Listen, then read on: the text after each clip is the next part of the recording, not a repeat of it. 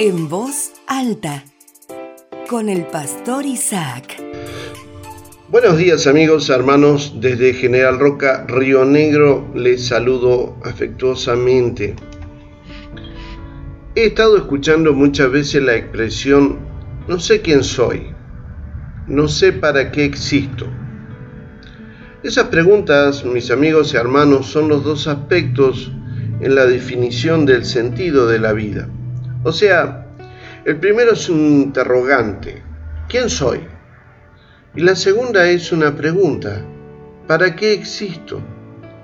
Y respondiendo a estas expresiones, quiero decirles en esta jornada que el momento en que encontramos realmente sentido, identidad e identidad es cuando entendemos quiénes somos en Cristo. Es la posición que ocupamos esta está en nuestra relación con Dios y no en la fama. No está en la fortuna, no está en el poder que podamos tener. Por otro lado, mis queridos amigos y hermanos, Dios tiene un propósito para nuestra vida, una misión o un destino, que es el para qué de nuestra existencia. Es la dirección en la que Dios quiere que nos movamos. Es, en otras palabras, es la otra mitad de nuestra búsqueda de significado en la vida. Si ya conocemos quiénes somos, la pregunta que sigue es, ¿qué es lo que Dios quiere que haga con mi vida? Y los únicos propósitos que trascienden, mis amigos y hermanos, son los que están relacionados con Dios. Por eso el libro de Proverbios, en el capítulo 19, versículo 21, dice, puedes hacer todos los planes que quieras, pero el propósito del Señor prevalecerá.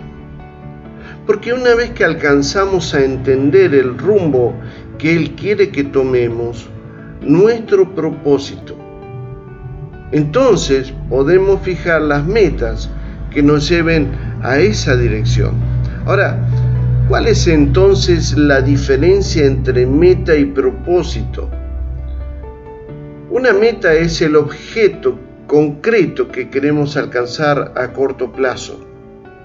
Algunos insisten en que las metas son difíciles, que deben expresarse en términos concretos, deben ser medibles y que se debe fijar la fecha para alcanzarlos. Sin embargo, otros consideran que deben ser más blandos, expresados en, términos de calidad y no meramente de cantidad. Ahora, el propósito, en cambio, responde a las preguntas más difíciles de la vida, no a lo que hago, sino al porqué de mi existencia, cuál es mi contribución personal a la vida. Nuestro propósito radica en lo que Dios quiere que hagamos a largo plazo. Porque una vez que lo sabemos, podemos establecer metas que nos ayuden a alcanzar en las respuestas que vamos a dar a, esos interrogantes que dice, ¿quién soy? ¿Para qué existo?